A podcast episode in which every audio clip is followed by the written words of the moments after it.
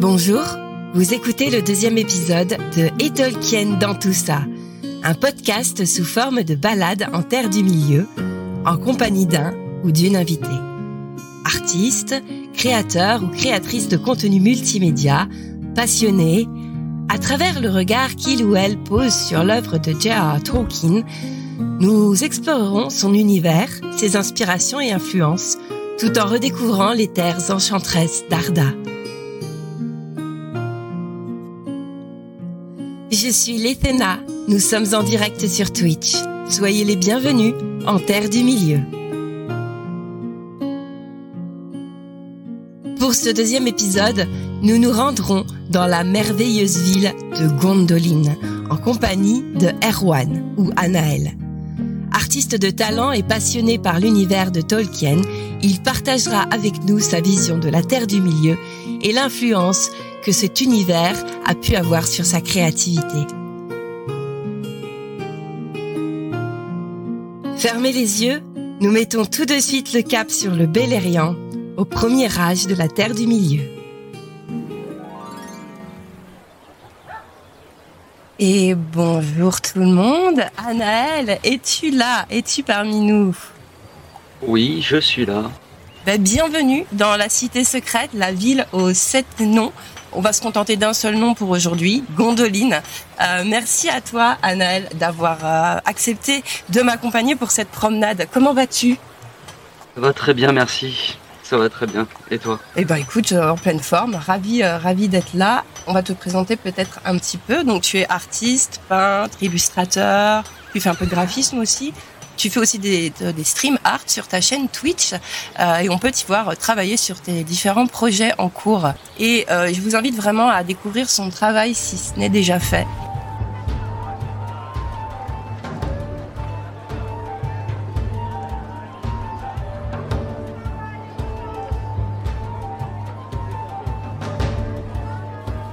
Donc nous sommes au cœur de Gondoline, euh, une cité elfe euh, et heureusement pour nous, nous y sommes parvenus sans avoir à découvrir l'entrée secrète ni à passer par les sept portes qui la gardent. Euh, nous allons euh, nous diriger tranquillement vers les remparts de la ville pour prendre un peu de hauteur.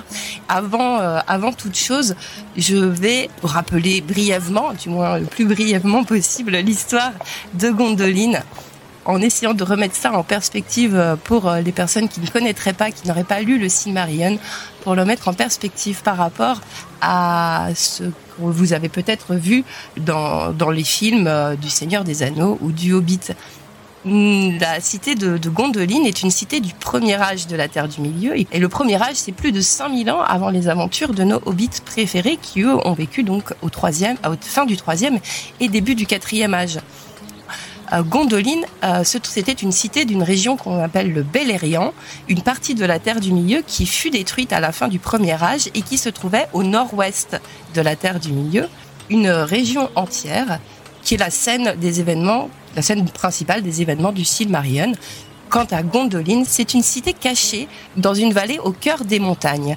Euh, c'est un elfe du nom de Turgon, un seigneur euh, du peuple des Noldor, qui l'a fait bâtir après avoir reçu une vision envoyée par la divinité des mers et des eaux, Ulmo, qui l'a informé que de, qui l'a conseillé de bâtir une cité, une cité, pardon, pour euh, protéger son peuple contre euh, contre les, les assauts du premier seigneur sombre, Morgoth, aussi appelé Melkor, le patron de, Sauron hein, à l'époque. Euh, et Gondolin sera en effet le dernier bastion des elfes à résister avant la prise de pouvoir totale par Morgoth sur le Beleriand. Donc, comme je vous le disais, la ville se trouve dans une vallée entourée de montagnes et elle est posée sur une colline au centre de cette, de cette vallée. Elle est non seulement cachée aux yeux de tous, donc il faut, une, il faut connaître le passage secret pour y accéder, mais pour être sûr que, euh, que l'emplacement de la cité ne soit pas révélé, Turgon, le roi, euh, interdit à tous ceux qui y pénètrent d'en ressortir.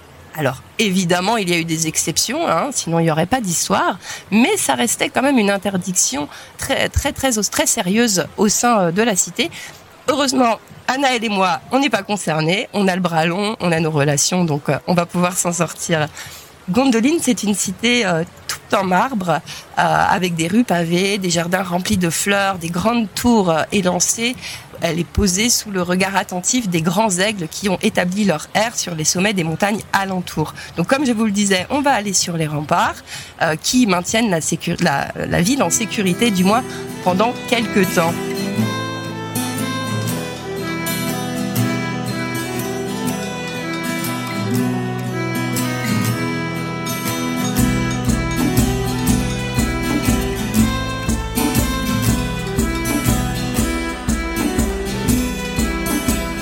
Annelle, c'est toi qui, as choisi euh, cette destination. Est-ce que, tu pourrais nous, dire pourquoi?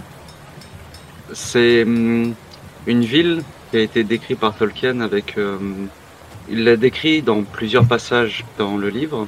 Et euh, à chaque fois qu'il l'énonce, il prend toujours du temps pour vraiment la, décrire et décrire sa splendeur. Et c'est quelque chose qui m'a qui m'a beaucoup marqué dans le sens où il l'a décrit vraiment ce temps-là. Et en même temps, c'est la ville qu'il décrit euh, le plus lors de sa chute. Et c'est c'est un crève-cœur et en même temps c'est quelque chose qui m'a beaucoup marqué. Oui, oui, c'est très vrai parce qu'évidemment c'est la, la, chute est annoncée presque dès le, dès le début. On se doute bien que cette magnifique euh, cité ne durera pas éternellement. Et c'est d'autant plus, euh, c'est d'autant plus terrible qu'on, qu'on en, que Tolkien prend, comme tu dis, le temps d'en décrire les, les, beautés et les merveilles. Et ça, on le ressent beaucoup plus dans euh, justement le dernier ouvrage qui est sorti il y a peu, qui s'appelle euh, La chute de Gondoline. Oui. Et c'est encore plus flagrant dans la dernière version où, oui, où on, décrit toutes les portes voilà, avec taille. C'est moi, ça me fait rêver. C'est des choses qui, me, qui m'inspirent énormément dans dans ma manière de percevoir la culture elfique dans son univers. Ouais, je comprends parfaitement. Oui, la, chute de Gondoline, cet ouvrage euh, qui, est, euh, qui a été euh, édité, publié il y, a, il y a quelques années, qui en fait regroupe tous les tous les textes euh, euh, que Tolkien a pu écrire au sujet de, de cette, euh, de cette ville. C'est des textes qui avaient été publiés de manière éparse par le passé dans différents volumes de l'histoire de la Terre du Milieu et dans des contes et légendes inachevés. Mais c'est vrai que par cet ouvrage, on les a tous regroupés dans un même tome, dans un même volume, avec les commentaires pertinents de, Christopher Tolkien. Et ça permet, comme tu dis, de, prendre toute la mesure de ce conte euh, et, toute sa tragédie en fait. Parce que c'est l'histoire d'une tragédie finalement.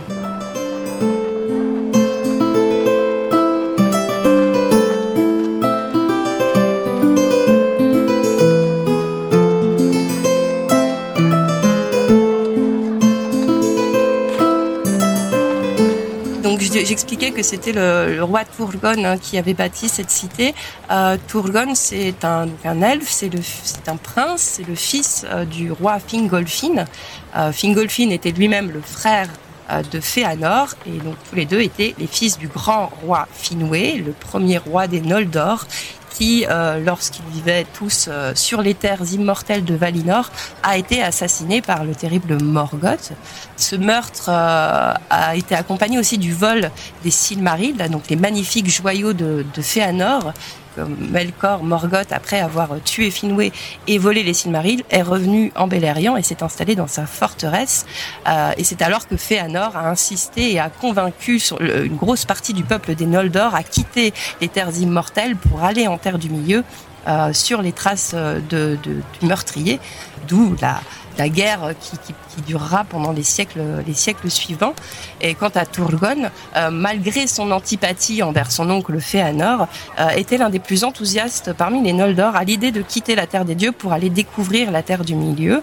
Malheureusement, beaucoup de, drames euh, sont arrivés avant qu'il n'atteigne le Beleriand, notamment lorsqu'il a fallu franchir la banquise du nord du monde qui séparait à l'époque la terre immortelle euh, de d'Aman, de Valinor, avec euh, la terre du milieu, donc cette banquise qu'on appelle l'Elkaraxé.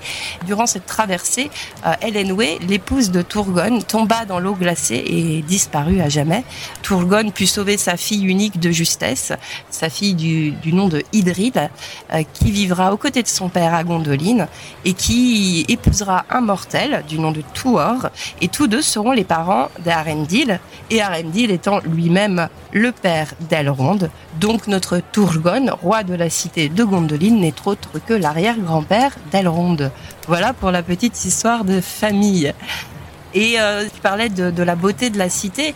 Turgon, euh, en la bâtissant, euh, voulait non seulement en faire un refuge, euh, mais aussi il avait en tête l'image de la ville de Tyrion, la cité euh, des Noldor sur les terres euh, immortelles de Valinor. Avec Gondolin, il a, vu, il a voulu en faire un écho avec toutes ces fontaines, ces sculptures de marbre et ces jardins. Et, il me semble que tu avais aussi mentionné dans le, fichier qu'on a partagé pour préparer cet épisode, tu parlais des, forêts du Beleriand aussi qui, qui t'inspiraient.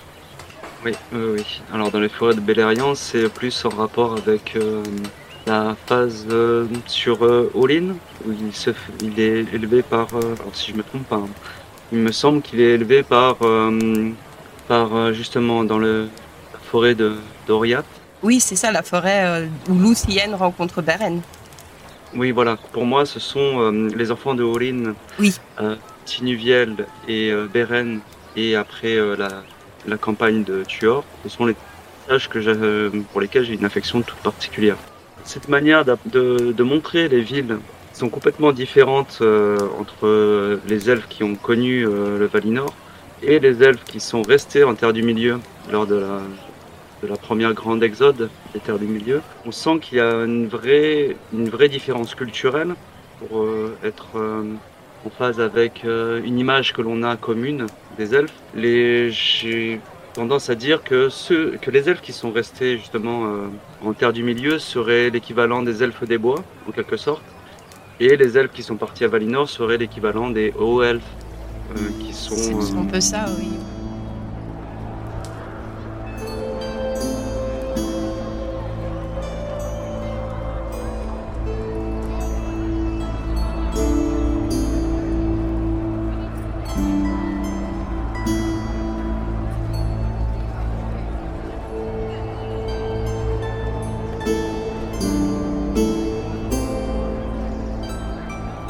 Coup, euh, quand on te dit, toi, Tolkien, quelle est la première chose qui te viendrait à l'esprit? Alors pour moi, c'est son travail sur euh, le langage et mhm. les langues anciennes euh, anglaises, scandinaves et, celtiques, et hum, ton rapport à la poésie parce qu'on le connaît principalement pour ses, ses romans et pour, pour les l'univers qu'il a créé. Mhm. Mais de ce que j'ai pu lire, c'était un, un, grand amateur de poésie et euh, aussi euh, quelqu'un qui, enfin un auteur qui a composé beaucoup de, de poèmes.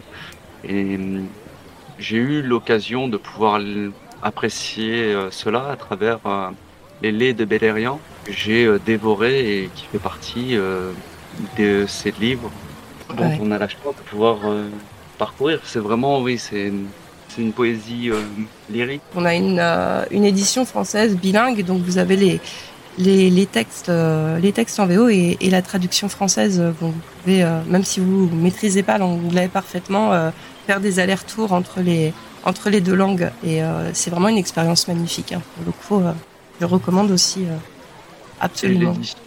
L'édition de Christian Bourgeois Bourgeois, ouais. est très très belle. Elle est vraiment très belle. Tout à fait. Mm. Et oui, tu as, tout à fait raison de, de mentionner euh, le travail euh, sur les vers. Tolkien a fait de la, de la, poésie longtemps avant de faire de, avant de, faire de la prose. Hein. Les, les, premiers textes euh, sur la Terre du Milieu, qui n'étaient pas encore la Terre du Milieu, bien sûr, mais les, étaient des textes, des textes, des, des textes en, en, vers qui remontent à, à, sa, à sa jeunesse et il avait une, très grande sensibilité euh, poétique. Et ouais, tu parlais aussi des, langues euh, elfiques. Je suis aussi d'accord avec toi. Il est, ce n'est plus un, secret aujourd'hui. Tout le monde sait qu'il a, créé euh, plusieurs langues, notamment les langues elfiques. Celles qu'on connaît le mieux sont le Quenya et le Sindarin.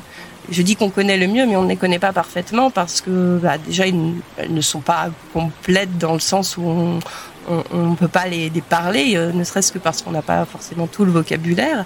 Et puis il, les a beaucoup retravaillés au cours de sa vie. Et puis tout n'a pas été publié non plus. Euh, on connaît mieux le cognac, le sindarin. Et, euh, et mais c'est deux langues qui, restent cousines, hein, qui ont les, mêmes racines. Il y a eu des, influences entre les deux langues par les contacts entre les peuples.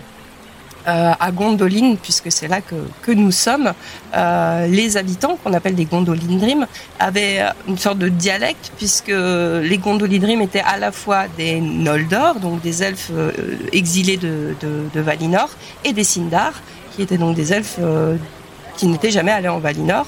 La langue maternelle des Noldor, c'est le Quenya. La langue maternelle des Sindar, c'est le Sindarin. Évidemment, comme ces deux peuples vivaient ensemble dans une petite cité. ils avaient euh, évidemment euh, des influences et une langue qui s'est euh, qui, a, qui, a, évolué par rapport à, cette proximité. Et sans oublier, comme je vous le disais, que Gondoline étant une ville cachée où ceux qui rentrent n'en sortent pas, la langue était un peu préservée des influences extérieures. Et puisqu'on est sur les langues, rapidement, euh, Gondoline, qu'est-ce que ça veut dire? Donc, comme je vous le disais, Turgon, le roi qui a bâti cette cité, est un Noldor, donc sa langue maternelle, c'est le Quenya. En Quenya, le nom de la cité, c'est Ondolinde, ça veut dire Stone Song en anglais, donc le, chant des rochers. Et le nom Gondoline, c'est le nom en Sindarin. Alors, ça ressemble Gondoline et Ondolinde d'un point de vue phonétique, mais c'est pas le même sens, puisque Gondoline, ça veut dire The Hidden Rock, donc le rocher caché.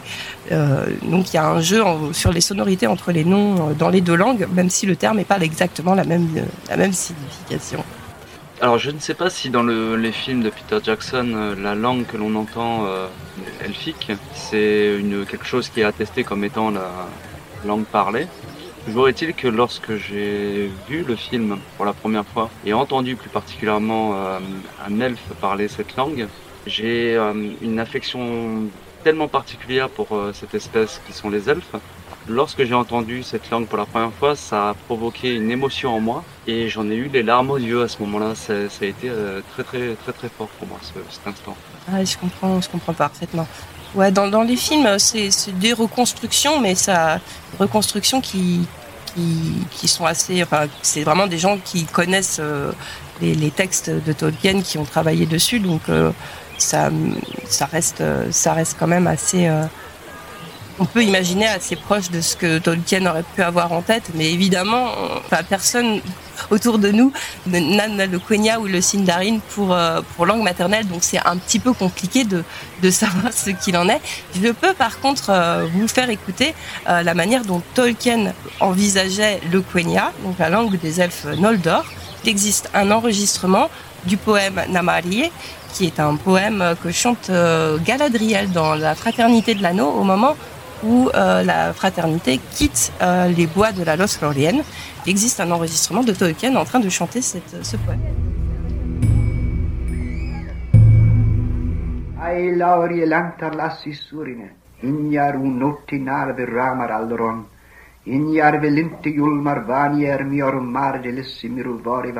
Andunne pella vardo telma nulluini jassen tintelari eleni, o Mario airitari lirine Si mani juldan innen quantula. An siten talle varra oio lossio ve fania maria telentari ortene, arigli tia rundullave lumbole a sindan oriello caita morni e falma linna rimbe mettar hisie, un tuppa calaciglio miri oiele. Si vanno romello vanno Valimar.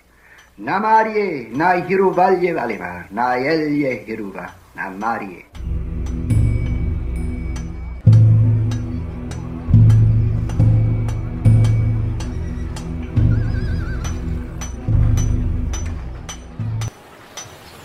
Dis-moi comment comment t'as pu découvrir euh, tout cet univers? J'imagine que c'est pas des elfes qui sont venus te souffler leur chant dans les oreilles en pleine nuit. non non non non. Alors, euh, euh, Tolkien, j'en avais j'en avais entendu parler sans savoir véritablement euh, qui c'était. Et hum, c'est vraiment quand j'étais au lycée, parce que j'étais adolescent, je dessinais énormément des, je, recopiais beaucoup de, choses, que ce soit dans des dessins animés ou des bandes dessinées. Et l'univers de l'heroic fantasy, c'était quelque chose pour lequel j'avais beaucoup de fascination. Et c'est un ami du lycée qui m'a hum, il m'avait fortement recommandé de lire Le Seigneur des Anneaux. Et c'est quelque chose qui est resté euh, très longtemps dans le coin de ma tête parce que euh, il m'avait euh, décrit cet ouvrage comme étant les, les, origines, les balbutiements de tout ce, tout ce que l'on connaît aujourd'hui et qu'on peut appeler l'heroic fantasy ou le médiéval fantastique. pour lui, si je ne lisais pas Le Seigneur des Anneaux, à ce moment-là, c'est comme si je reniais complètement tout un pan de, de ce qui me fascinait. Et c'est au bout de 7 ans, on va dire aux alentours de 2005, pour mon anniversaire, mes parents voulaient m'offrir un cadeau et en se baladant dans, Avignon, je suis passé devant une vitrine d'un libraire et il y avait ce gros volume des Seigneurs des Anneaux où il y avait euh, tous les tomes dedans et euh, illustrés euh, par Alan Lee. Je demandais à mes parents de ce cadeau pour mon anniversaire et c'était le moment où je me suis plongé pleinement dans, son univers. C'est une belle histoire, tu pourras remercier ton ami à l'époque. Ah oui. Et je crois qu'on avait le même volume avec ces trois tomes. Oui, c'est le, tome avec la porte du Mordor, mm. où on voit Gollum et Frodon et euh, Sam qui sont cachés euh, derrière les rochers. Absolument. Juste avant que Gollum les, les retienne, leur dise non, non, n'y allez pas, il y a un autre chemin. Ouais, tout à fait, tout à fait. C'était pas le, premier à, me dire que ça a pris du temps. Enfin, entre le moment où on, entend parler de la première, fois de Tolkien et le moment où, finalement on se lance dans, la lecture euh, d'un de ses textes, euh, comme s'il y avait un besoin d'incubation avant de, se lancer, de prendre son élan avant de, plonger dans terre du milieu. Ouais, il y a aussi euh, le fait que le, le, livre est assez volumineux et je ne suis je le suis plus maintenant, mais à l'époque, j'étais vraiment pas quelqu'un qui lisait beaucoup. Et d'avoir ce livre entre les mains, c'était euh, impressionnant. Et je me disais, est-ce que je vais réussir à aller jusqu'au bout? Une fois qu'on commence à plonger dedans, ça vient tout seul, quoi. Je suis bien d'accord. Et euh, en dehors de, Tolkien, donc tu disais la fantaisie, c'est quelque chose qui, te plaisait, l'écriture de l'imaginaire au sens large. J'imagine que, ça a marqué aussi ta, créativité. Euh. Depuis que je, suis tout petit, oui, c'est un univers j'ai découvert notamment cet univers à travers euh, les jeux de rôle. Un de mes grands frères, quand je devais avoir 7-8 ans. Il avait acheté un jeu de rôle qui s'appelle L'œil noir on jouait à ce jeu de rôle avec euh, mon autre grand frère Boris. On jouait tous les trois et on faisait des campagnes. Euh, et euh, c'est là où en fait mon grand frère Juan a eu cette influence sur moi de d'éveiller mon imaginaire, non pas avoir un univers clairement défini, mais plus avoir des intuitions ou des, suggestions de, ce monde. Et tout ce qu'il y a à découvrir dans ce monde, c'est à nous de le, de, voyager, euh, faire un peu un voyage intérieur en fait.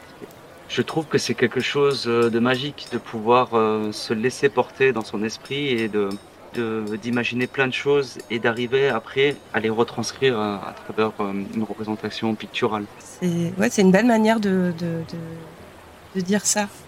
Je suis, je suis assez d'accord, mais j'aime bien ta manière d'en parler. Et du coup, tu dirais que ça t'a influencé dans ta vie, euh, dans ta vision du monde, ton rapport aux autres, euh, ton travail? Pas forcément dans mon rapport aux autres, parce que la réalité, je suis quelqu'un qui vit beaucoup dans son, dans son esprit. peut m'arriver à des moments d'être euh, déconnecté justement de cette réalité, être plus dans mon esprit, et être rêveur. Et ces moments-là, c'est plus une manière de, de me ressourcer personnellement. Quand je vais pas bien ou ce genre de choses, j'aime m'évader dans, mon, dans cet univers pour euh, me sentir mieux en fait. Une sorte de refuge, un peu comme Gondoline finalement. Exactement. Derrière, caché derrière les portes et les remparts euh, pour laisser son imagination se. se... J'y avais pas pensé, mais oui, oui, clairement, clairement. clairement. On va quitter les remparts de la ville de Gondoline et on va aller euh, vers les fontaines du sud.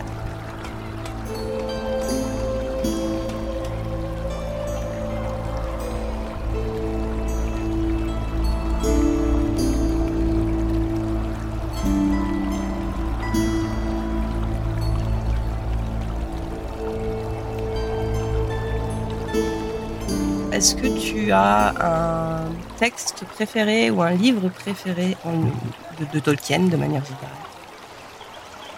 Le Seigneur des Anneaux, ça a forcément une, j'ai forcément une, affection particulière pour cet ouvrage parce que c'est le premier que j'ai lu. Celui qui m'aura le plus marqué, le, qui m'aura le plus imprégné dans l'univers de Tolkien, c'est clairement le Silmarillion. Et euh, plus particulièrement, et je l'avais évoqué tout à l'heure, c'est euh, les enfants de, le passage sur les enfants de Olin, la campagne de Tuor qui euh, justement est l'être humain qui porte son, le message de Ulmon et qui va avertir Turgon de euh, bah, s'il ne se met pas en marche, il risque de s'exposer à la chute de, son joyau euh, qui est Gondolin. Et l'autre passage que j'adore dans le Silmarion, c'est justement cette histoire d'amour entre euh, Tinuviel ou qui est appelée aussi euh, Lucienne Rennes, parce que je trouve que cette histoire, elle est, elle est pas mièvre elle est, elle est, elle va au-delà de tout ce que l'on pourrait imaginer d'une histoire d'amour euh, euh, qu'on a l'habitude de voir dans le cinéma. Mhm. je trouve qu'elle est, elle est passionnée et passionnante. C'est vrai. C'est vrai. Mm. Et euh, donc là, tu as cité les trois grands contes, ce qu'on appelle les trois grands contes des contes anciens de Tolkien, qui qu'il a beaucoup travaillé ou retravaillé au cours de sa vie, mais qui étaient aussi les premiers sur lesquels il a commencé à, à écrire. Euh, et La chute de Gondoline est d'ailleurs le tout premier conte qu'il a écrit. Euh, dans sa découverte de la Terre du Milieu. Euh, il a dit d'avoir commencé sa rédaction en 1916. Alors Tolkien avait été soldat pendant la Première Guerre mondiale. Il avait été envoyé se battre dans les tranchées pendant la bataille de la Somme et il avait euh, euh, contracté la fièvre des tranchées, donc il a été rapatrié, ce qui lui a d'une certaine manière sauvé la vie. Hein. Euh, malheureusement, ce ne sera pas le cas de, beaucoup, de, soldats et notamment de ses meilleurs amis qui, n'ont pas survécu à la bataille de la Somme. Mais lui a été rapatrié en Angleterre et c'est pendant sa convalescence qu'il a commencé à rédiger le conte de la chute de Gondoline. Après, donc comme je le disais, c'est un conte qu'il a retravaillé à maintes reprises. Il l'a adapté en fonction de l'évolution de sa perception de la Terre du Milieu, en fonction de sa perception des peuples, des langues, des héros. Pour dire à quel point ce conte euh, lui était cher, on retrouve des, échos de Gondoline dans le livre, dans le roman du Hobbit, euh, déjà à travers trois artefacts, des armes, Peut-être que vous vous souvenez, euh, lorsque Bilbo, Gandalf et les nains ont rencontré les trolls et se sont débarrassés des trolls au début de leur aventure, ils trouvent dans la caverne de ces monstres des armes. Il y a notamment une épée qu'on appelle Glamdring qui deviendra l'épée de Gandalf. Et cette épée, en réalité, c'est celle du roi Turgon. De même, ils trouvent l'épée Orchrist, qui était un peu l'épée jumelle de, Glamdring, qui devait donc être une épée, euh, une épée très importante parmi, euh, parmi les, artefacts et les trésors de Gondolin. Et Christ sera l'épée de Thorin Lekuchen, le, le chef des nains hein, dans, dans le Hobbit, et il sera enterré avec elle. Et enfin, l'épée de Bilbo et plus tard de Frodo, Dar, a aussi été forgée à Gondolin au-delà de ces trois artefacts qui restent des, symboles assez importants, on trouve aussi des échos de Gondoline dans le Hobbit et dans le Seigneur des Anneaux à travers des personnages. Elrond, comme je vous le disais, est l'arrière-petit-fils du roi Turgon, mais aussi un seigneur de Gondoline du nom de Glorfindel, qui apparaît dans Le Seigneur des Anneaux, qui était un, seigneur euh, elfe de Gondoline qui a combattu lors de la chute de la cité, qui a tué un Balrog et qui s'est sacrifié en tuant ce Balrog. Et en fait, lors de la rédaction du Seigneur des Anneaux, euh, Tolkien a fait intervenir cet elfe euh, du nom de Glorfindel sans, vraiment réfléchir au lien qu'il pouvait y avoir entre le Glorfindel euh, du premier âge de Gondolin et le Glorfindel qui apparaît auprès de, et, de Gandalf euh, dans Le Seigneur des Anneaux. C'est seulement a posteriori, des années après la publication du Seigneur des Anneaux, qu'il a expliqué comment le Glorfindel mort à Gondolin peut être aussi le même Glorfindel que celui qui est au troisième âge et qui va aider les hobbits et notamment Frodo à rejoindre Foncombe slash Fandeval. donc on voit bien que c'est un conte qui a tellement marqué Tolkien que finalement il se retrouve un peu partout, même dans, dans, les histoires euh, écrites euh, plus, plus tard et qui se passent bien des années après. Là, on est, on est resté très elfe. Et du coup, si je te pose la question, tu as déjà partiellement répondu plus tôt, mais est-ce que tu es plutôt euh, team elfe, nain, hobbit, humain, Ainur Et pourquoi? Alors forcément, oui, elfique, pour culture, leur, leur art, la finesse de leur art et leur côté mystique. Et aussi parce que c'est une, euh, c'est, une espèce qui, pour moi, fait, ou laisse la porte ouverte plutôt à tout l'imaginaire. On peut y porter tout ce que l'on peut fantasmer à travers euh, ce que pourrait être un, individu euh, euh, doté de, de, capacités pas forcément magiques parce que c'est pas véritablement de la magie. Oui, non, c'est pas de la magie, ouais. Mm. C'est plus des, des facultés mm. qui vont au-delà des facultés humaines. Par exemple, la préscience ou ce genre de choses. Mm, Absolument. Et ces facultés-là sont plus ou moins des, des infusions de la nature, euh, peut-être euh, de comment s'appelle-t-elle la, la, déesse, euh, la femme de Manaway. Parda? Oui. C'est, on peut peut-être y voir plus ou moins quelque chose de, une influence de, de cette déesse-là. Je suis assez d'accord. en plus, bah, toi, tu es artiste et il faut pas oublier que les elfes, c'est avant tout des artistes aussi. Hein. Ce sont des artisans. Et je comprends la, résonance que ça peut avoir elle peut avoir chez, euh, les artistes. Comme tu disais, oui, ils ont des facultés qui, dépassent euh, celles des humains. Tolkien a créé un peu chaque espèce. Euh, chaque espèce représente finalement une, part de l'humain. Hein, peut, je pense qu'on peut dire les choses comme ça. Et notamment, les elfes représentent toute cette créativité, cette préscience, cette, et en même temps en même temps une forme de courage, mais ils sont pas, ils sont dénudés de défauts aussi. C'est pas des êtres parfaits. Hein. Euh, euh, on, en reparlera. Euh, on peut même en parler maintenant. Euh, Tourgon a été notamment trop fier et il n'a pas, il a refusé d'écouter l'appel d'Ulmo qui prévenait, qui disait ta, cité va tomber, quitte là, ramène ton peuple près des, près de la mer, regarde vers l'ouest, mais ne t'attache pas trop au travail de tes mains ce que Tourgon n'a pas écouté, par vanité et par fierté, euh, puisque Ulmo avait évidemment confiance que la cité ne tiendrait pas éternellement, mais Tourgon et ses gens ont refusé de l'entendre. C'est typiquement ce qu'on appelle dans la tragédie euh, l'ubris, c'est la, fierté aveuglante qui mène forcément à la chute. Tourgon a beaucoup trop confiance en la, sécurité de ses murs, il est trop épris par la beauté de, cette ville qu'il a aussi bâtie de ses mains, et certaine manière, la ville devient, euh, devient le symbole de la vanité des, elfes, notamment des Noldor, qui s'attachent trop à leur possession, aux beautés terrestres, matérielles euh, du monde, tandis que leur salut finalement euh, est ailleurs. Et dès lors, la, la chute est annoncée. Mais, les elfes sont tragiques. Oui, oui, oui, oui, oui c'est une beauté, une beauté fragile, malgré qu'ils soient euh, immortels, mm. ils ont quelque chose de très fragile, euh, ils portent quelque chose de fragile et de nostalgique. Tout à fait. Oui, ils sont toujours empreints de nostalgie, par exemple quand ils sont en terre de Valinor, mm. ils ont la nostalgie des terres du milieu et ils veulent y retourner. Et Melkor justement en plus utilise cette euh, exploite cette, cette nostalgie là mm, pour leur insulter que en fait les dieux les ont amenés en Valinor pour euh, les garder près d'eux de manière jalouse et, de leur liberté.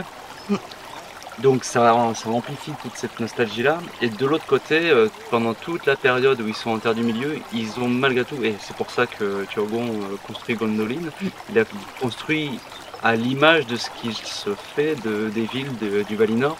C'est aussi un moment où il a une nostalgie des terres des dieux aussi. Absolument, ouais. Ils sont jamais satisfaits, hein, finalement, ces elfes. Non. c'est jamais content.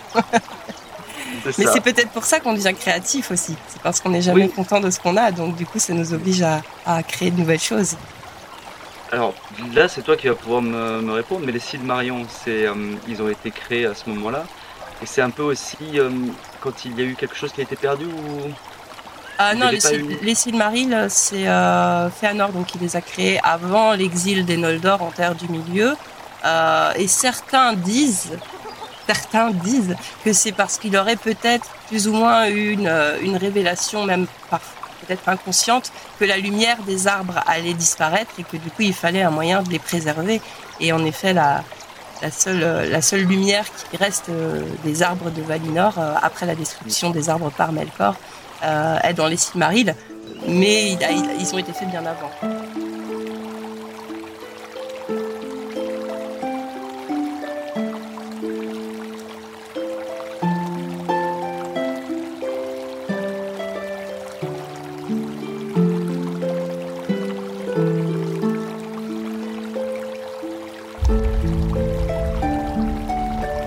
Parmi tous ces elfes, est-ce que tu en as un qui, te touche, peut-être un préféré, qui te parle Alors c'est trivial.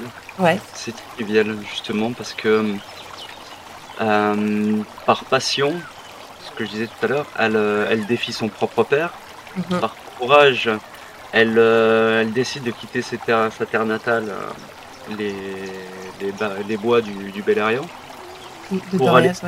euh, secourir euh, son, son bien-aimé Be- Beren, après avoir appris qu'il était enfermé. euh, là, alors, je me rappelle plus de cette place forte, mais Euh, c'est la, la place forte de Sauron. c'est ça.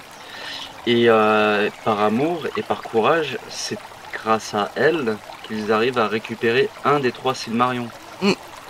Seule fois, alors même qu'il y avait eu des grandes guerres qui avaient été menées. euh, C'est ça. au- au- C'est euh, c'est par le courage de cette femme et la force de cette femme, force de caractère, que les elfes arrivent à se réapproprier un seul Silmarion.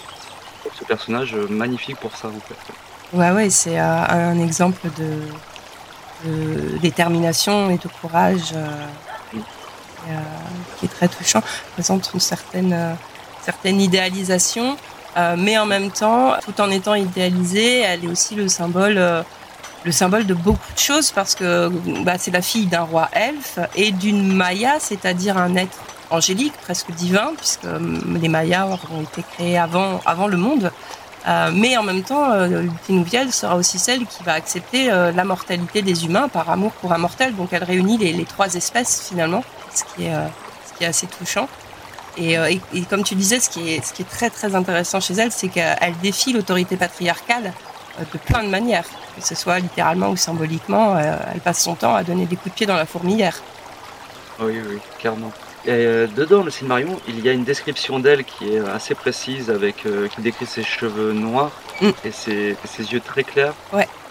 Et c'est hum, une représentation euh, physique d'une beauté que je trouve euh, qui se.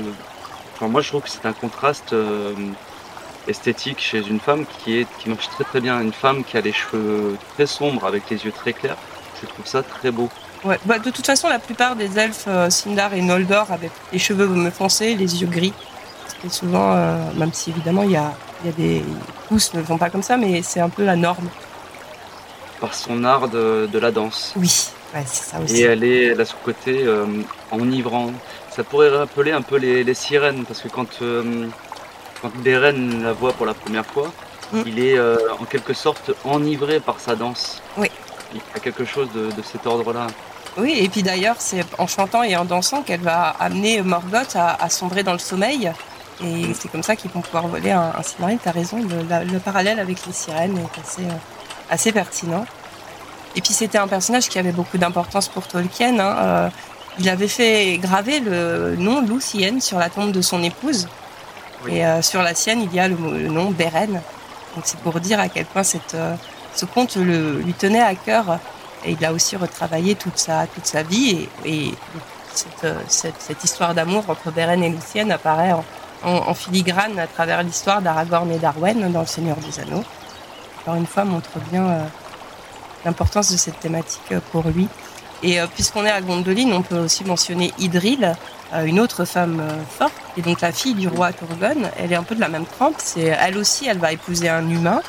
Et elle va savoir faire preuve de courage et d'intelligence, puisque c'est elle qui fait construire un passage secret qui permettra à son peuple de fuir lorsque Gondolin sera assaillie. Euh, et ensuite, euh, elle et Tuor, son époux, euh, guideront les rescapés. Donc Idril, c'est pas forcément un personnage guerrier, mais c'est un, un personnage de leader. hein. C'est une femme qui a des, des, qui est perspicace, qui est active, qui n'hésite pas à prendre, euh, à prendre le taureau par les cornes. Comme euh, la sœur de Turgon. La sœur de Turgon. Arrêdel, qui, ouais. euh, Tout à qui fait. choisit de quitter euh, Gondolin pour aller euh, explorer euh, les terres du milieu. Ouais. Et c'est là où elle rencontre euh, Éole. Bon, alors ça va mal finir, malheureusement, pour elle. pour elle. Oui, pour elle, ça finit très mal. hein. Oui, oui. Euh, mais oui, oui, en effet, Aredel est, une, est un personnage aussi d'une euh, un personnage fascinant et, et d'une grande d'une grande puissance. Euh, Ouais. euh, C'était une, une chasseresse d'ailleurs. Est réputée pour être une grande chasseresse, une sorte d'Artémis euh, elfique. Ouais. Et euh, est-ce que tu as un passage préféré euh, parmi tous ce qu'on a pu euh, Les passages que j'aime, et je l'ai dit euh, tout à l'heure en début, c'est les passages où justement Tolkien décrit la ville de, de Gondolin. Et c'est cette manière dont il amène ça, où on voit une grande plaine entourée de montagnes. Une plaine visiblement fertile. Et en même temps, cette ville qui baignait de la lumière du soleil couchant, où le marbre prend des teintes roses. Mm et avec des grandes tours qui s'élèvent euh, vers le ciel. Et quand j'avais lu ça pour la première fois, j'y voyais le, la référence visuelle que j'avais à l'esprit, c'était euh, forcément Minas Tirith, dans, dans ce parallèle entre la cité blanche et euh, Gondolin. Il y a quelque chose d'assez similaire en termes de beauté dans ces deux villes, parce que dresse littéralement vers le ciel. Mm. Ouais. Puis on t'a mentionné aussi les portes tout à l'heure, les sept portes par lesquelles il faut passer avant d'atteindre la cité. Alors, il y en a, la première est en bois, la deuxième en pierre, ensuite il y en a une en bronze, une en fer forgé, une en marbre et la dernière est toute en or. Euh, je trouve que c'est euh, c'est absolument fantastique euh, cette image. On imagine très bien. les, descriptions, les descriptions sont, sont magnifiques, très très très visuelles. Et l'autre partie qui m'a particulièrement marqué, alors je je suis pas certain parce que ce passage-là, je n'ai pas eu le temps de le relire, mais il me semble que Tinuviel et Beren, lorsqu'ils partent euh, sur les terres du Valinor pour prévenir les dieux, à l'issue de ce voyage, il me semble que Tinuviel devient la lune et Beren l'étoile qui suit la lune. Alors, euh, non, ils vont pas aller sur en Valinor. Euh, c'est juste Beren meurt et Nouviel va faire le voyage euh, pour aller le chercher. Euh, mais c'est pas eux qui préviennent les, dieux, c'est c'est Arendil et, son épouse Elwing. et c'est en effet Arendil, donc le fils, le petit-fils pardon de Turgon, qui en effet deviendra une étoile. Ah voilà, c'est ça. Ah. oui, le, père d'Elrond est une étoile. Hein, qu'on se dise. ce passage-là où en fait il y a cette poésie euh, de, l'individu qui devient une étoile. ma mémoire me faisait défaut sur cette histoire-là, mais il me semblait bien qu'il y avait quelque chose qui se passait dans les astres, quelque chose de, très poétique. C'est une très belle image. Euh. En plus, bah, Arendil deviendra l'étoile, euh, l'étoile qui finalement donnera l'espoir aux, elfes et aux humains contre, contre Melkor, contre Morgoth. Et du coup, c'est l'image de de euh, de cet humain euh, slash elfe puisqu'il est issu de parents humains et elfes qui devient un symbole d'espoir pour tous les peuples de la Terre du Milieu. Je trouve que c'est en effet euh, très très beau. Clairement.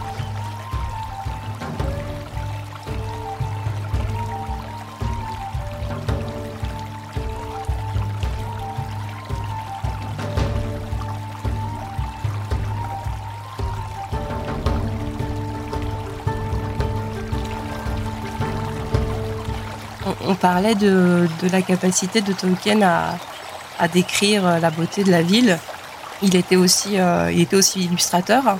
Euh, il s'est essayé à plusieurs styles. Est-ce que tu connais un peu ce qu'il fait? Est-ce que ça te parle ou pas du tout? Alors, quand on me parle des illustrations de Tolkien, je pense plus à ces représentations qu'il a fait qui s'apparentent aux éléments décoratifs que l'on peut retrouver dans les livres médiévaux. Ouais, la calligraphie entre la calligraphie, oui, et aussi, euh, par exemple, l'espèce de petit dragon qu'il dessine, que l'on retrouve justement dans le Hobbit. Oui, par exemple, sur la map. Et ce genre de, représentation, c'est des représentations que j'apprécie. Après, je connais très mal, je sais qu'il a fait de, l'aquarelle, mais je connais très très mal son, travail. Il euh, faut dire qu'il s'est essayé à beaucoup de, styles euh, très différents, mais en effet, la manière dont il pouvait faire des sortes d'enluminures ce manuscrit, c'était euh, c'est assez impressionnant. C'est quelque chose qui l'avait passionné, enfin qui l'intéressait et qui l'amusait depuis euh, l'enfance, euh, qui tenait de sa mère et qui l'a jamais quitté. Toi, en tant qu'artiste, l'illustration de romans, de poèmes, est-ce que c'est quelque chose qui t'attire? J'aimerais pouvoir en faire, mais je, n'ai jamais osé ou pris le temps de, de proposer mes services pour faire de l'illustration parce que je j'aime pas m'imposer un projet. Je sais pas, j'arrive pas à comment dire. Je saurais pas comment dire voilà, je, suis fait pour ça mm. et j'ai envie de le faire. Oui, puis faut rencontrer le bon projet, il faut rencontrer la bonne personne aussi, parce que c'est un travail qui se fait en équipe, donc euh, on va faire avec n'importe qui. C'est un, peu prétentieux aussi de dire ce que je veux dire, mais c'est plus, euh, je préférais que ce soit quelqu'un qui me dise, tiens, ton style, ça correspond exactement à ce que j'aimerais que l'on retrouve dans, comme illustration dans un ouvrage, quelque, chose comme ça. Eh bien, avis, euh, avis aux personnes qui nous écoutent, hein, si vous cherchez un illustrateur, allez voir son travail et puis euh, n'hésitez pas à le contacter si, euh, si vous avez un projet. et euh, du coup, est-ce que du parmi les, les, illustrateurs de Tolkien, notamment on parlait d'Alan Lee, il y a John Howe, Ted Matt Smith, mais aussi parmi les autres créateurs qui vont s'inspirer de, de, Tolkien, est-ce qu'il y en a certains qui t'inspirent? Alors les deux que je connais principalement, les autres je les connais très très mal, c'est John Howe Mhm. et Alan Lee. C'est les deux principaux que je, que je connais et dont j'apprécie le plus le travail. Les autres, je, je, connais que très peu. Les autres illustrateurs, je. Bah, de toute façon, John Howe et Alan Lee sont les officiels, entre guillemets, avec Ted Nat Smith depuis, euh, depuis quelques années maintenant, mais Alan Lee et John Howe sont sur le coup depuis, euh, depuis quoi, 30 ans maintenant presque. oui, euh, sacré boulot. Mais oui, oui, en termes de, de, représentation euh, picturale pour le pour l'œuvre de Tolkien, oui, ce sont les deux principaux que j'affectionne tout particulièrement. Et euh, sinon, de, en dehors peut-être de la peinture ou enfin, je sais pas, est-ce qu'il y a d'autres créateurs, créations, de, que ce soit en fantasy et qui rappellent un peu Tolkien? Alors pour la peinture, il y a un artiste peintre que j'aime beaucoup, mhm. c'est John William Waterhouse. Ouais. Mais qui est antérieur à Tolkien. Donc il n'est pas inspiré par l'univers de Tolkien. Voilà. Et, mais par contre, dans ses peintures, quand je lis Tolkien et que je vois les, les peintures de, de, Waterhouse, je trouve que euh, il y a des similitudes dans les ambiances, dans euh, l'émotion qui est retranscrite, notamment à travers ces femmes qui sont endormies dans, le lac, ou euh, ces femmes qui sont dans des barques en tenue euh, médiévale et euh, dans des barques qui, rappellent euh, des barques médiévales. Mhm. Il y a ce côté lyrique, ce côté poétique que je imagine de l'univers de Tolkien à travers ses œuvres. Ouais, ouais, c'est tout à fait pertinent ce que tu de, de mentionner. En effet, il est un petit peu plus âgé hein, que, que, Tolkien. C'était un artiste qui était dans la droite lignée euh, des pré-raphaélites. Euh, il est de la génération suivante, mais il ne cache pas son inspiration. Alors les pré-raphaélites, euh, rapidement, c'était une confrérie d'artistes anglais du milieu du 19e siècle. c'était en fait un mouvement artistique en réaction à l'académie, faisait une sorte de, de rébellion face à l'art officiel. Ça a été lancé notamment par Dante Gabriel Rossetti et par William Hunt, hein, c'est les noms euh, les plus connus. Il souhaitait revenir à une certaine euh, aux sources de l'art d'une certaine manière. Quand je dis aux sources de l'art, c'est à un art qui était euh, celui d'avant la peinture de Raphaël, le 15e siècle italien et flamand.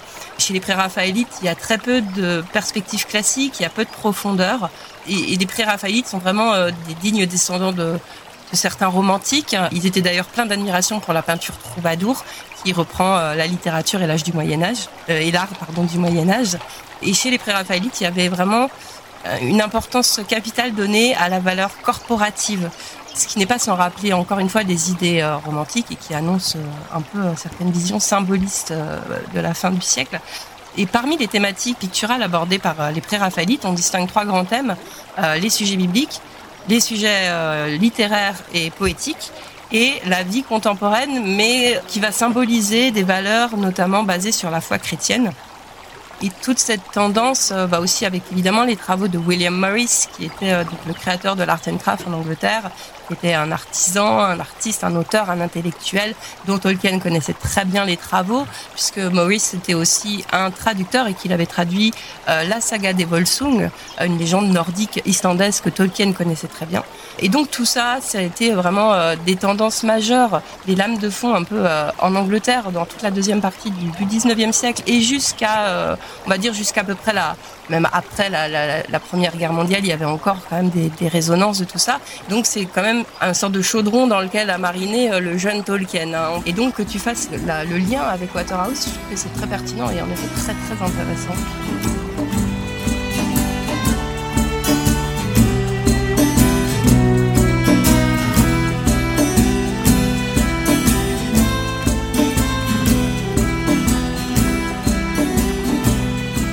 parler? D'autres créateurs Dans la musique, euh, les OST, les originales, euh, enfin les bandes son des, dans le jeu vidéo, particulièrement dans les jeux vidéo euh, médiéval, fantastiques, ce genre de choses, on peut retrouver justement ce genre d'ambiance, par exemple dans les, la licence Elder Scrolls, Oui. et plus particulièrement dans Skyrim, Mhm. qui euh, est un jeu clairement inspiré euh, visuellement. Enfin, la première fois que j'ai vu ce jeu, j'y voyais visuellement quelque chose qui faisait clairement référence au Rohan, qui est l'interprétation du Rohan par Peter Jackson, à travers l'architecture et tout ça. Et en termes de musique, il y a euh, justement un univers euh, qui s'emprunte, qui va emprunter des choses de, de la musique médiévale et qu'il faut mettre au goût du jour et avec une interprétation contemporaine. Et euh, j'aime beaucoup cette manière qu'ont les, les compositeurs contemporains dans le jeu vidéo de interpréter l'univers fantastique à travers la musique. Ouais. Et que ce soit le, dans Skyrim, Elder Scrolls, dans Final Fantasy aussi, Oui, aussi, ouais. euh, Japon ou Dark Souls. Par exemple, dans les Final Fantasy, les jeux sur euh, les jeux qui sont sortis sur Super Nintendo, c'est euh, travailler avec des sons MIDI, donc euh, on est très limité en termes de, de, de, de fréquences sonores. Du coup, on ne peut pas obtenir des, des, des sons qui soient euh, qualité CD, par exemple. C'est des- une manière particulière de travailler le son. Alors, je me rappelle plus du nom, je, je retiens très très mal les noms.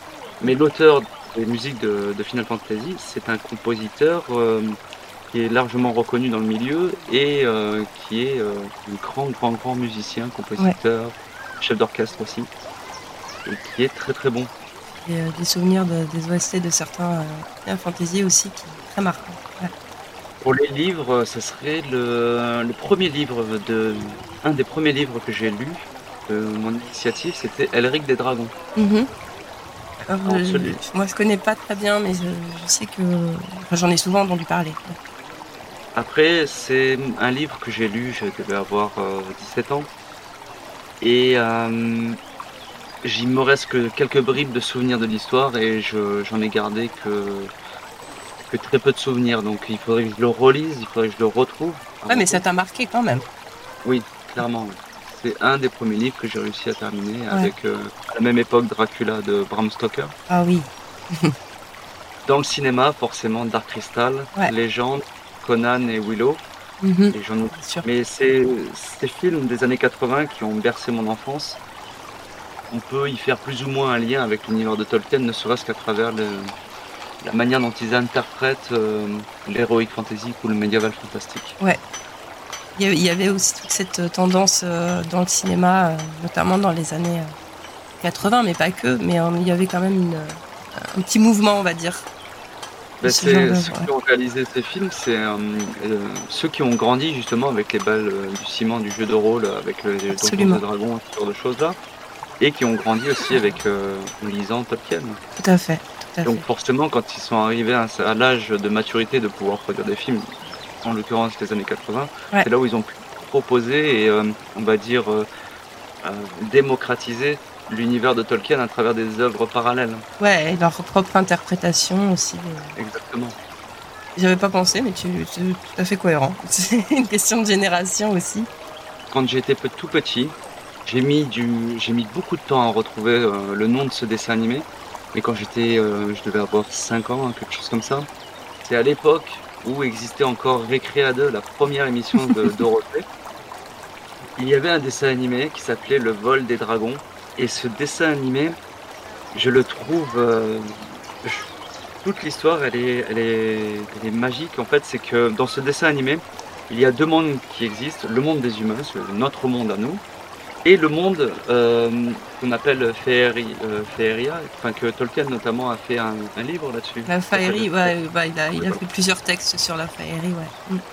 Voilà. Et pour euh, dans ce dessin animé, ils mettent en scène justement ce- la réalité et et ce monde avec les dragons et tout ça et des magiciens qui sont représentants d'un élément en quelque sorte. Et forcément les dragons, cet univers-là et euh, ce monde qui va, qui court à sa perte et euh, qui ne peut que survivre à une condition, c'est qu'il puisse euh, récupérer un être humain de la réalité pour venir sauver le monde, ce monde féerique. Ce dessin animé m'avait beaucoup marqué pour ça. Je ne connaissais pas du tout. Le héros principal, à la fin, gagne contre le méchant en énumérant des, euh, des théories euh, scientifiques. Enfin, il met en avant des, propos scientifiques face au, grand méchant. Et c'est à travers ces énumérations scientifiques qu'il arrive à l'abattre et euh, oh, à rééquilibrer. Ouais, c'était plutôt beau. Ouais. Je trouvais ça plutôt intéressant comme démarche. C'était une belle période ça. Et après forcément il y a les chroniques de la guerre de Lodos, mais là j'étais euh, adolescent à l'époque. Mhm. J'ai adoré qui me qui pour moi m'évoquait directement euh, les parties de Donjons et Dragons que j'avais fait à l'époque. L'œuvre de Loisel, la, quête de, la quête de l'oiseau du temps. C'est une bande dessinée que mon père avait achetée en coffret, que j'ai toujours, mais qui a, qui a pris un petit coup de vieux. Les pages, elles s'arrachent malheureusement. Très très bonne euh, bande dessinée que je recommande fortement ou euh, aussi Graines de folie de Siviello, qui est euh, visuellement euh, une claque, véritablement une claque, puisqu'il c'est à la fois de l'aérographe et de la peinture à l'huile. Et c'est toute une BD qui est faite comme ça, à l'aérographe et à la peinture à l'huile, qui est super belle. C'est magnifique. Graines de folie, vraiment, je vous le recommande fortement. C'est une tuerie. Hein. J'en dis, je peux pas trop en parler parce que sinon je vais spoiler.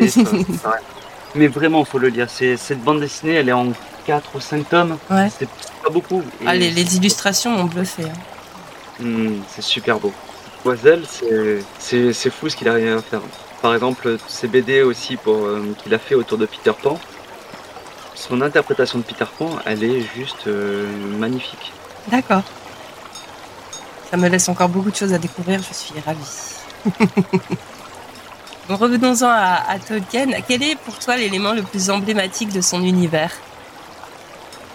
Alors, euh, il y a quelque chose qui revient de manière assez euh, récurrente chez Tolkien, c'est euh, ces ambiances romantiques dans le sens artistique. J'associe au, terme romantique la notion de nostalgie et de mélancolie. Et très souvent, c'est quelque chose qui, réapparaît dans, son, dans son travail.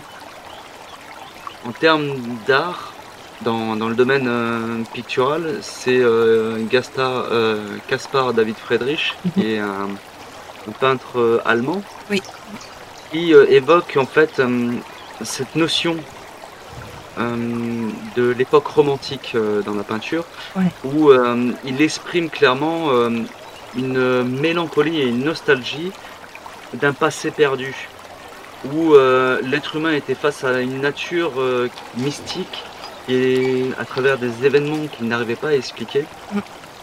Et euh, il y a cette nostalgie de cette époque où en fait la science n'était pas encore arrivée pour chercher à tout expliquer. c'est vrai. Et chez Tolkien, je retrouve un peu cette, cette, cette émotion nostalgique, mélancolique d'un passé perdu. Mais j'avais cru lire que en fait Tolkien, euh, quand il est arrivé dans la banlieue de Londres et qu'il a vu ces grandes zones industrielles, il l'avait très mal vécu et euh, il était nostalgique de la campagne anglaise de son enfance en fait et qu'il aurait préféré grandir justement euh, dans ces lieux où il pouvait s'évader. Il a, il a apparemment été à Londres. lui, il était plutôt, il a vécu surtout à Oxford. Et mais par contre, oui, tu as raison. Il a grandi en fait dans la campagne et justement dans une campagne euh, pas, non touché par l'homme. Puis il sait, plus il a vu l'industrie euh, galopante euh, s'emparer de cette campagne immaculée. Oui, tu as raison, il était, ça l'avait traumatisé. que ce soit Morgoth ou Melkor dans le Silmarion ou Sauron, ce sont des entités qui sont à la fois très. qui, sont représentées de manière physique, mais qui ont aussi ce côté euh, un peu vaporeux, euh, mm. quelque chose qui, est latent. C'est un peu ce, cette association-là que l'on pourrait faire de l'industrialisation. Parallèle avec, euh, avec Sauron ou avec Melkor est, est, pertinent.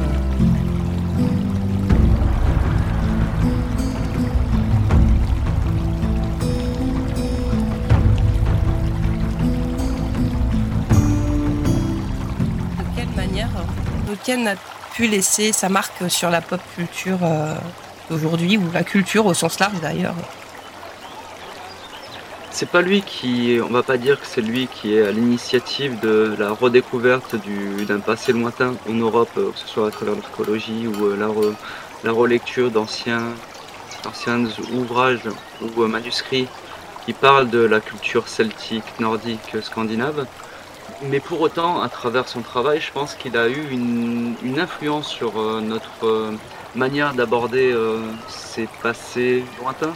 Par exemple, la culture celtique, les seules traces qu'il nous restent, ce ne sont pas des traces euh, écrites. Ou alors, du moins, les traces écrites que l'on en a, ce sont des écrits romains.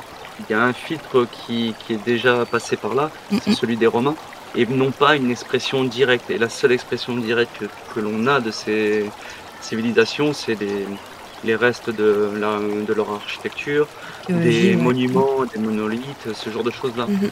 Et Tolkien, euh, en quelque sorte, à travers ce voyage dans cet univers euh, fantastique, nous invite, nous incite à réexplorer ces, civilisations perdues en quelque sorte. Oui, c'est euh, très vrai. le nombre de personnes qui sont devenues des, chercheurs en, histoire médiévale ou en linguistique parce qu'ils ont lu Tolkien et qu'ensuite ils ont tiré les fils, ils ont compris qu'il y avait des références qui ensuite ont fait des études dans ces euh, domaines de recherche-là. Et euh, il y, en a, y en a un paquet.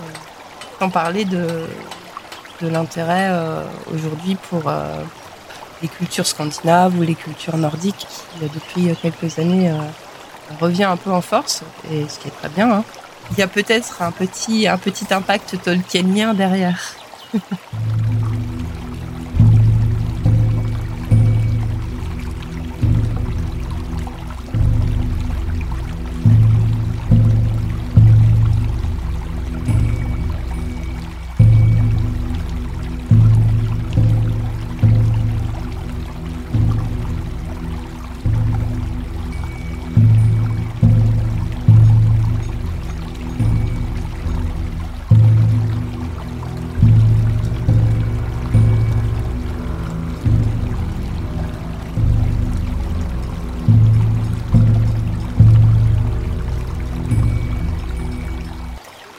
on, va se diriger vers la tour du roi Turgon.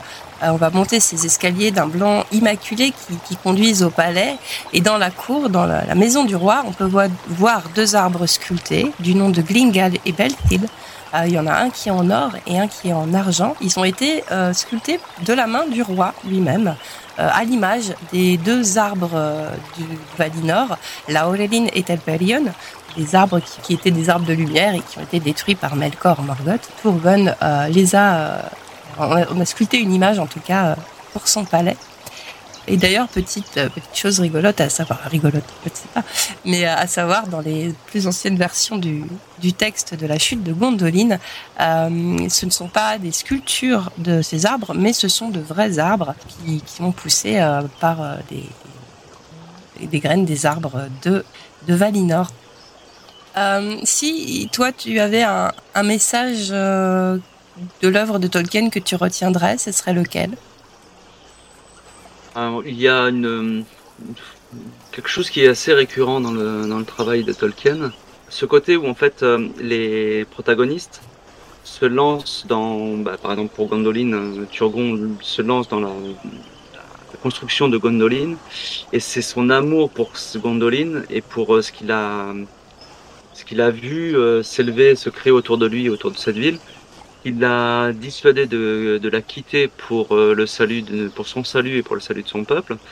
Mais de la même manière, euh, les Féanors, quand ils vont à la poursuite de Melkor pour récupérer le Silmarion, ou alors Isildur lorsqu'il refuse de jeter l'anneau dans la montagne du destin, c'est il y a toujours ce message qui est de l'individu il doit se méfier de, du trop grand pouvoir qu'il a entre ses mains ou de la passion qu'il a entre ses mains. Ce que tu disais tout à l'heure, euh, cette forme de vanité où euh, on cherche à, à se réconforter et euh, se sentir tout puissant. Et c'est ce sentiment de toute puissance qui nous amène très souvent à notre perte dans notre quotidien. Et tout à fait, tout à fait. Et on revient aussi un peu avec euh, par rapport à cette toute puissance, à ce que tu, ce qu'on disait euh, tout juste avant sur l'industrie, hein, euh, sur le fait de, de contrôler. Tout ça, ça s'illustre comme tu l'as comme tu l'as très bien noté à travers les Silmarils et les anneaux de pouvoir. Les artefacts, en fait, c'est un peu comme des armes. C'est des sources de pouvoir. Par conséquent, ils sont à double tranchant. À la fois, c'est le symbole des capacités créatrices d'un individu, leur talent pour créer du beau, mais euh, c'est aussi preuve de leur capacité à utiliser leur pouvoir créatif pour détruire ou pour contrôler. Et c'est toute l'ambiguïté du de n'importe quel pouvoir humain, euh, que ce soit pouvoir de l'esprit ou pouvoir euh, de la main. D'ailleurs, chez Tolkien, les artistes, les artisans, on l'a dit, ont une place importante. La créativité est un thème majeur. C'est pas pour rien qu'on parle dans le langage courant de, de maître artisan, parce que le maître artisan, c'est le maître d'un savoir-faire et dans savoir-faire, il y a savoir. Euh, donc euh, créer, c'est aussi connaître. Et on remarque très souvent dans l'univers de Tolkien qu'il n'y a pas de contradiction entre le travail de la main et le travail de l'esprit. Euh, les plus grands artisans, parmi les elfes notamment, sont aussi des érudits, des savants, des linguistes. Donc on a on a le savoir comme le, travail artisanal qui, qui, apparaissent comme des pouvoirs. Euh, ça permet de créer, de créer des mots, de créer des objets, et que ce soit les mots ou les objets, ils ont un impact sur les autres, un impact sur le monde qui nous entoure. Ce sont des sources de pouvoir. Or, tout pouvoir peut être corrompu. Euh, donc si l'artisan est corrompu, ses créations le seront aussi, et inversement, si la création est corrompue, l'artisan risque aussi de, de, tomber. La création des anneaux de pouvoir sous l'influence de Sauron, elle est due à la naïveté entre guillemets des elfes qui lui ont fait confiance, mais c'est aussi dû à l'amour que ces elfes avaient pour les sciences, à leur désir de savoir. Sauron s'est servi de la soif de savoir des elfes, à leur soif de se perfectionner, pour mieux les manipuler et les contrôler. Justement, on voulait éviter de parler de la magie des elfes parce qu'en fait, les elfes, ils font plus de l'art que de la magie. Les œuvres d'art des elfes sont leur manière de faire de la magie, entre autres. Et ben l'art, une fois corrompu, ça devient, comme on le disait tout à l'heure, de l'industrie. La magie, une fois corrompue, elle est tout aussi dangereuse. Ça fait des machines. Euh, dans l'une de ses lettres, Tolkien fait d'ailleurs une comparaison explicite entre les objets magiques et les machines.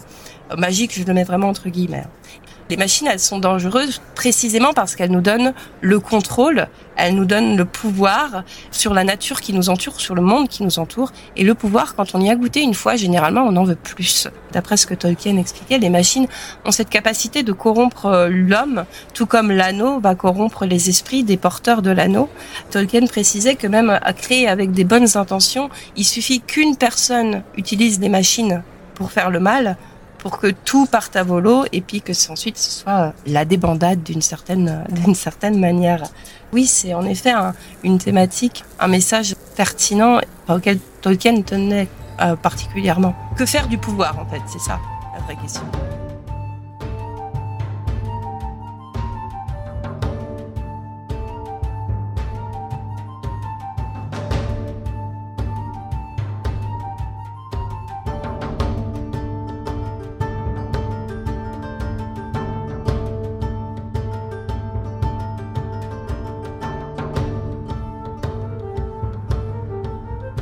Parle de ce message-là, mais il y en a, il y en a plusieurs. Hein. Tolkien a, aborde plusieurs thématiques.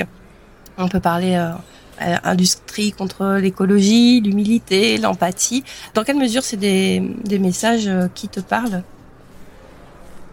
Alors pour l'écologie, euh, je, je verrais plus comme, euh, par exemple, quand il décrit la comté, c'est plus une référence à lui les souvenirs, la nostalgie qu'il avait de, de, la campagne. Quand il représente euh, la comté, c'est, euh, on va dire, un peu un archétype de, du type d'image que l'on pourrait avoir dans euh, une campagne écologique. Oui.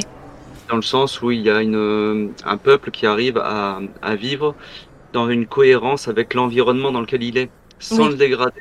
En harmonie, sans, Voilà, sans le, sans être, sans le subir, mais sans le dégrader non plus, quoi.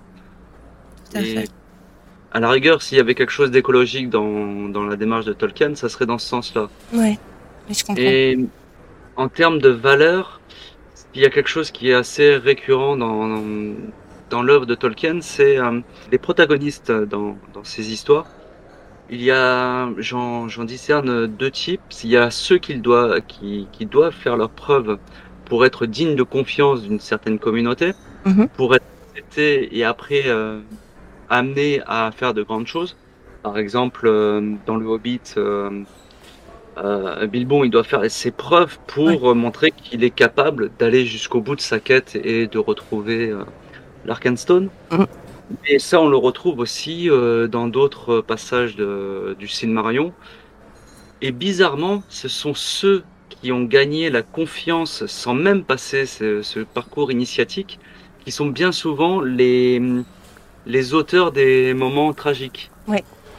Par exemple, euh, Mael Glynn. Maeglin, le ouais. par Mael Glynn, qui est le fils de, de la sœur de, Le ouais. Neveu du roi. qui est celui qui va révéler l'emplacement de Gondolin. Ouais. Ce personnage-là, et tout le monde lui faisait confiance à la base, et c'est lui, c'est l'élément déclencheur de cette chute-là en fait. Absolument. Et, euh, ouais, c'est euh, une, bonne analyse euh, que tu que tu fais. Ça s'avère vrai pour euh, pour pas mal de personnages en effet. Et euh, du coup là en plus on est euh, on est dans le palais du roi, hein. donc il n'est pas encore arrivé, donc on peut en profiter. Je ne pense pas que Magline soit là non plus, donc tout va bien. Puisqu'on est chez le roi, petite anecdote rigolote, Tourgon, le roi de Gondolin, était l'un des trois plus grands elfes de la Terre du Milieu. Quand je dis grand, c'est en termes de taille. Ils sont trois, donc à être donnés comme étant particulièrement grands, donc Tourgon, euh, mais aussi son cousin Maedhros, l'aîné des fils de Fëanor, et Thingol, le papa de Luthien. Euh, mais qu'est-ce que ça veut dire grand pour un elfe hein Parce que finalement, euh, la taille, c'est assez relatif d'une génération à une autre, d'un monde à un autre. On sait que les elfes étaient particulièrement grands, surtout euh, dans leur jeunesse, dans la jeunesse du monde, quand leur, leur espèce était encore jeune. Il en va de même pour les premiers hommes hein, qui, euh, qui étaient euh, plus grands euh, avant le troisième âge, et notamment les hommes de Númenor. Númenor, c'est euh, l'Atlantide en fait de, de Tolkien. Hein, c'est la, la réécriture de l'Atlantide par Tolkien. C'était une île qui a été donnée par euh, par les divinités de- du monde aux hommes qui avaient combattu contre euh, les forces du mal durant le premier âge de la Terre du Milieu. Donc c'était des les peuples de le peuple de Númenor était un peuple mortel, mais qui vivait beaucoup plus longtemps que les hommes ordinaires et qui jouissait euh, de, de capacités quasi elfiques. hein, on peut on peut presque le dire comme ça. Malheureusement, le peuple va tomber dans la décadence et petit à petit euh, vont perdre en hauteur, on va dire, d'un point de vue symbolique comme d'un point de vue physique. Et du coup, Tolkien a dit que les hommes de Númenor, à une date tardive, mesuraient 1m93. Donc là, ils ont déjà rapetissé par rapport aux, premiers hommes de Númenor. Donc déjà, 1m93, c'est grand. Hein Il a aussi dit que Galadriel, que tout le monde connaît si vous avez vu les films, Galadriel était la plus grande des femmes des elfes Noldor, et elle aussi faisait 1m93. Donc, euh, on peut, facilement imaginer du coup qu'un elfe euh, mâle entre guillemets euh, sera plus grand déjà que les Numénoréens, euh, en tout cas des numéro Numénoréens pardon à la fin de de l'existence de leur civilisation et plus grand que, que les femmes. Si Galadriel faisait 1m93 et qu'elle était très grande, on peut imaginer qu'une femme moyenne était environ, je sais pas, 1m85 environ, qui pourrait mettre les, les mâles entre guillemets moyens autour de 2 mètres. Euh, et Tourgon étant particulièrement grand, on peut imaginer quoi 2 mètres 10 Allez, facile. Alors, je sais pas ce que t'en penses, mais moi je serais pas très rassurée de me retrouver devant une armée de mecs qui font 2 mètres 10, qui ont un caractère pas très facile et qui savent manier des épées. Effectivement, effectivement. 2 mètres 10, c'est quand même très grand. hein. Oui, oui, oui, oui. Reste à savoir comment représenter ces, euh, ces mecs d'un mètre de, de 2 mètres 10, euh, en sachant que la série euh, Amazon est dans les tiroirs. Est-ce que c'est euh, quelque chose que tu attends, la, la série d'Amazon basée sur euh, l'univers de Tolkien? Oui, Je suis curieux de voir ce que ça va donner.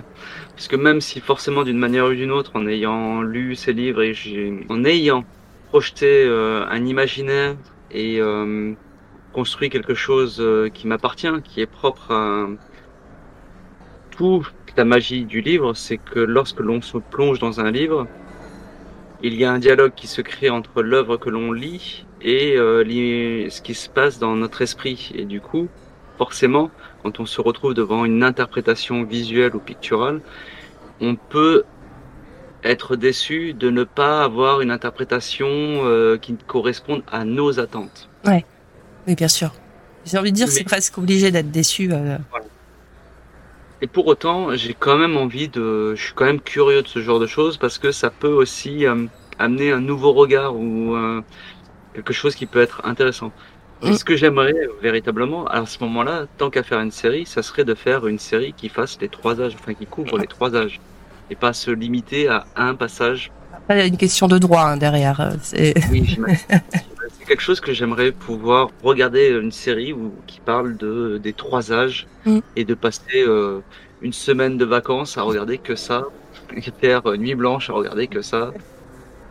Si c'est bien fait et si Oui. visuellement je prends plein plein les yeux et que je trouve la- l'interprétation crédible et, et intéressante.